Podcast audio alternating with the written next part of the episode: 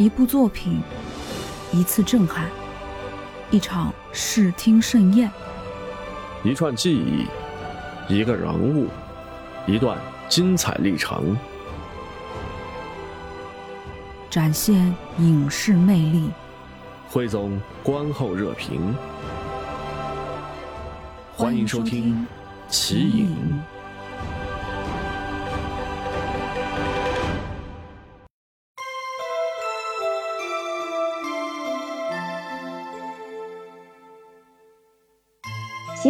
的听众们，大家好，欢迎来到今天的奇影影评类节目中，我是主播听流年。Hello，大家好，我是一枚小艺。今晚的节目呢，我们来跟大家聊聊最近的热播《仙剑四》。大家好，我是主播阿奇。《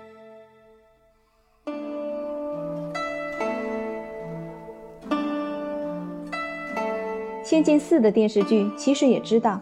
这 IP 在游戏粉丝心中的重量，他们在剧中塞入许多情怀彩蛋。青鸾峰用了原音乐，紫英使出了千方残光剑，梦离在关键时刻用了五回合让队友起死回生的苏河通窍，以及秦金那一段弹歌告别四人组，也用了《仙剑问情》原唱。但我们也意识到，这部新剧除了彩蛋，其他似乎一片空白。《仙剑四》是上海软星仙剑系列的最后一部作品，之后部分主创成立上海烛龙，创作了新游戏《古剑奇谭》，其改编的电视剧开启了流量时代，却也奏起了仙剑剧内容衰朽的前奏。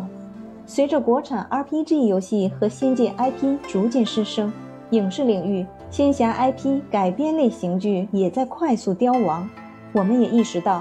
这一段国产剧游戏在二零零七年撕开的一小寸天光，一七年后已然无法复现。《仙剑奇侠传》当年到底有多火？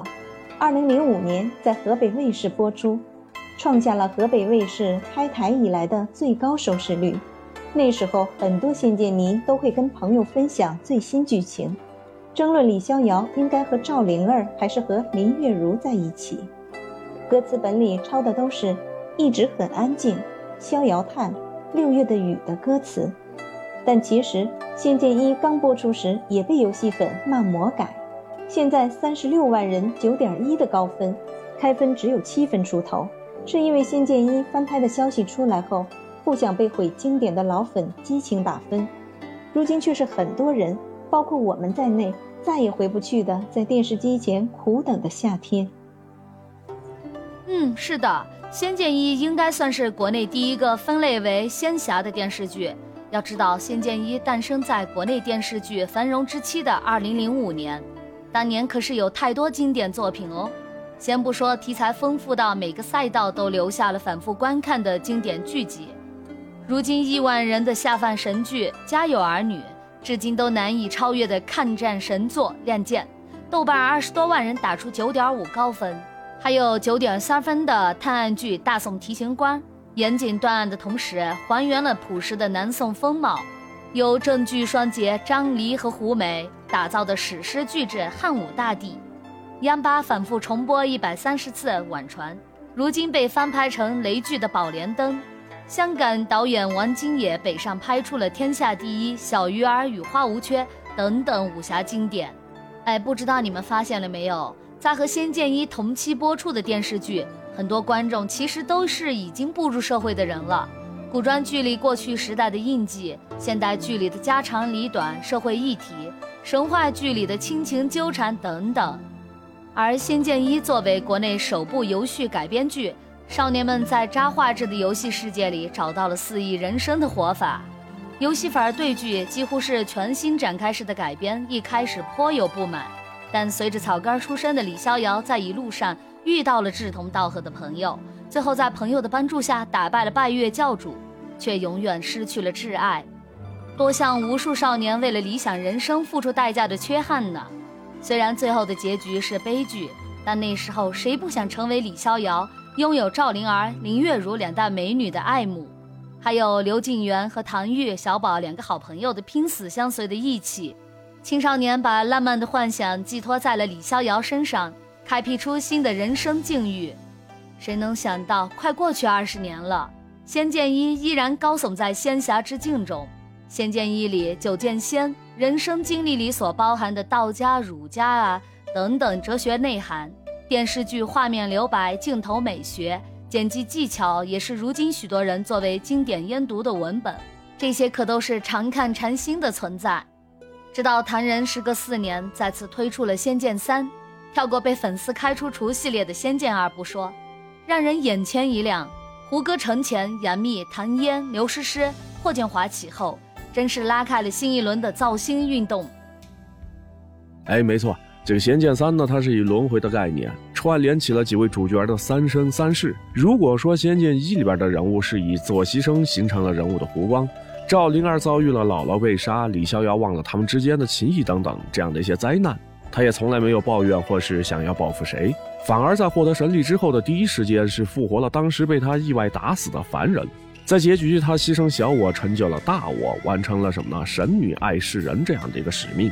那么《仙剑三》呢，则是去神话，去掉他们身上拯救苍生的责任，把原本的神呢变成了凡人。女娲的后人紫萱为了追求所爱，等了顾流芳三生三世啊！她这么做的话，不过是想要证明自己，就算是任性的放下，呃，这个女娲拯救苍生的责任，也可以不用愧疚的得到幸福。可是谁能够没有欲望？谁不想追求自由恋爱，对吧？紫萱的选择呢，也是告诉人们，这些追求呢，并没有错。那么，在经济蓬勃发展的二十一世纪初期，在互联网时代逐步走向了千家万户的同时，百度贴吧、豆瓣、人人网，还有微博这样的一些互联网讨论阵地呢，是如雨后春笋一般的冒出。仙剑系列传达出来的追求自由的意志，都成为了激励年轻人们在平台上勇于表达自我、冲上时代浪潮的力量。同时呢，他们也在荧屏上争夺着时代的话语权。仙剑一、仙剑三造星模式的夺目，让仙剑类型吸引大量资本，发展至今，最终成为一顿顿流量快餐的自我消耗。二零一四年《古剑奇谭》中，服化道讲述故事的方式，相较于仙剑三通通降级，却靠着原作人设仍有可看性，支撑一个空虚的壳子，依旧捧红了李某峰、陈伟霆等偶像明星。这让同类素质更为低劣的古偶产品涌现。没错，仙剑已经完成了抛弃匣子，成为纯纯偶像剧的转型。虽然《仙剑一》《仙剑三》电视剧对原游戏的改编的确加深了青春偶像作用，加了很多场情感戏，但是剧情内核的少年成侠、悟道的历程，主创们用了更多的心力来搭住。《仙剑一》中大结局，李逍遥经历半生。问出剑圣一句：“你明白吗？”灵儿有一条独立的承担女娲后人责任的成长线。《仙剑三》中，徐长卿、紫萱经历三世而勘破情爱，最终握剑拯救苍生。景天一个永安档小小的伙计，作为故事结局的，却是和邪剑仙事关苍生的赌约。他们都在完成一种向外触达世界、主动承担责任的成长型叙事。嗯，没错。而今的仙偶类型剧却总以一种假装已完成的姿态，隔出了角色真实的成长，只求一个情绪的刺激。就以仙侠故事中一个常见的情节入魔为例，《仙剑四》游戏中玄霄的入魔亦是一种求道，这不是最终的回答，而是问出了更引人深思、反思天道本身的问题。这种入魔是界限模糊的，它仍旧保留了作为人的侠肝义胆。而结局的情绪也不是爽，而是感受到了更大的局限，所谓命运的压制。而近些年的许多仙偶剧中，入魔纯粹成为了增加时髦值和动作场面的必备元素。当然，大部分动作场面特效也只是爱的魔力转圈圈。和我重生了，重生在被小三害死的前一天，龙王歪嘴打脸全场的报仇流，快捷叙事没有不同。快速的解压是当今仇恨情绪蔓延的环境应运而生的暗黑小甜品。当今的仙偶剧成侠之路是不指望了，那么纯纯的感情戏呢？又表现如何？不好意思，现在的仙偶剧反而更像是一款任务游戏，先给你设置好 BOSS 战，女主打开高灵芝花男主的心门，反复虐屡败屡战，游历各种刻板名场面，中间搭上生硬的任务转折、金手指道具，再来一段追妻火葬场，狗血淋漓。但真实的情感交互、彼此成长近乎为零。量大管饱、大摇大谈的古偶套路和《仙剑四》原作中点到即止的感情线是相悖的，这也是《仙剑四》原作观众最不满的原因之一。而《仙剑》系列向来敢于讲述的是关系中的情感错位。在《仙剑四》原作中，男二慕容紫英对女主韩灵莎的情愫，只在最终灵莎为天河换命取功时化为一句。九龙赴丝剑碎，灵纱。而女二号刘梦离对天河那个拥抱，还有那句“你的弓已经换新的了吗”，成为了多少人的意难平啊！哎，有些剧啊，世界观是纵横了四海八荒，但是呢，他也逃不出男女主角必须灵肉双洁，其他的角色萝卜坑似的配平的符咒。属于零七年的《仙剑问情》有那么一句唱词是什么呢？放下吧，手中剑，我情愿。换回了心底情，宿命尽。但是对于现如今的偶像剧来说呀，未曾执剑，何谈放下？那股子剑指苍穹、弯弓射琼华的胆魄，早就已经消失了。那像现如今的我们呢，也就只能打开这样一部彩蛋式的怀旧集锦粗糙剧，再听一遍《回梦游仙》，去缅怀自己那曾经如云天河一样张开触角仰望天际，想远离青鸾峰上琼华，会烛龙结道友寻仙根的少年之梦了。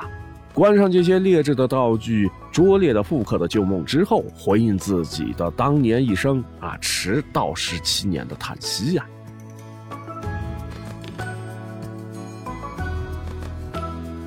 OK，那以上呢就是今天奇影的所有内容，感谢你的收听。喜欢的话就关注、订阅、点赞吧。更多精彩内容，敬请关注下期节目。朋友们，再见。